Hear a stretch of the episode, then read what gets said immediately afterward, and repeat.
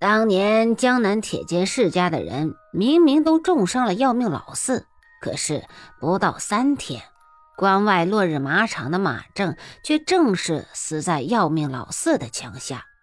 你也要想想，江南到关外岂是三日可及？何况袁仁庆一剑已是穿透了要命老四的左肋，那样的重伤，纵然是半年也根本没法子下床的。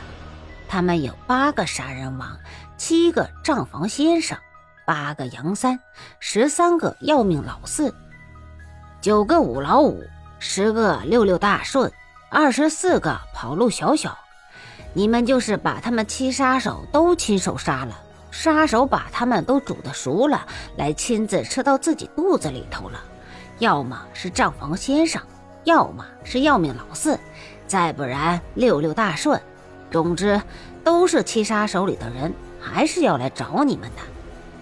你也迟早还是要死在七杀手的手里。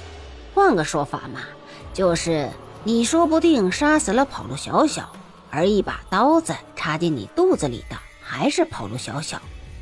这样子说，你明白了吗？替身。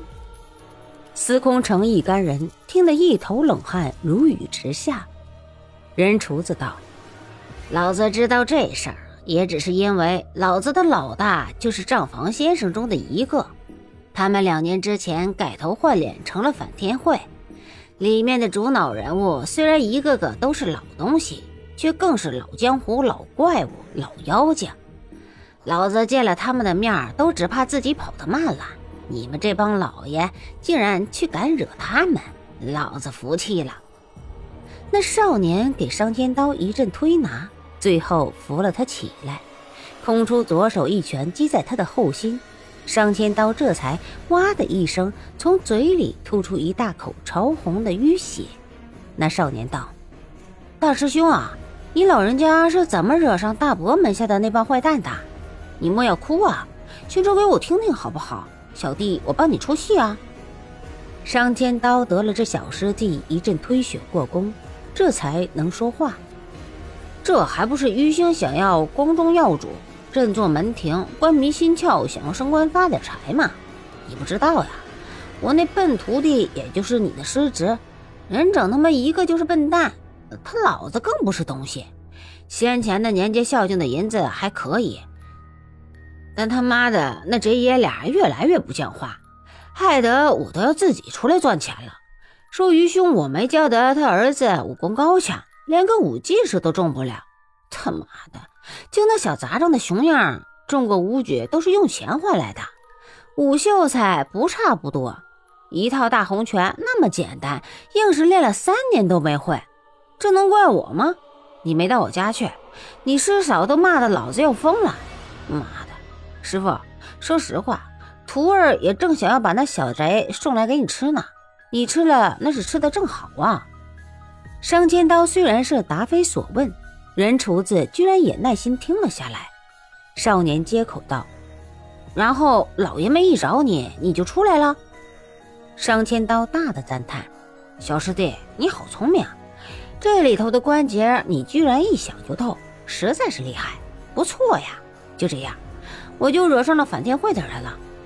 只是师傅，怎么我还有个大师伯在反天会？”就从没听您老人家跟我说过呀。人厨子大马金刀的坐在椅子上，要不要老子把当年搞了几个女人也向你老人家禀报个清清楚楚、明明白白呀？商尖刀说不出话来了。乱石山上的屠百成是什么来历？你们可知道？人厨子又问，那样子显然是也只有他知道了。屠百成的师傅。就是当年长江水路上的水上飞，只是这小子武功练得还不坏，但头脑嘛简单至极。水上飞临死前又要他立下了毒誓，不保镖，不入宫门。那小子天生的又怕水，所以只有落草当强盗了。那少年一把抓起地上小孩子被蒸熟的人头，对着那死白透灰却又被油酱染得猩红的脸看。嘴里却流出了口水。这许多的事，连商天刀也是头一次听任厨子说起，不自禁的全身衣衫都湿透了，浑如刚从水里面被人捞起来的一般。那少年也是半天说不出话来，过了许久才道：“那姓向的说是大师哥，可是挑了反天会的总舵的呀，老弟，这回你完了，我死了，命好苦啊！”人厨子听得一下子就跳了起来，瞪着他儿子：“你小子说什么？再说一遍！”那少年却不敢再说话了。司空城咳了一声：“ 呃，前辈，可否听晚辈说两句吗？”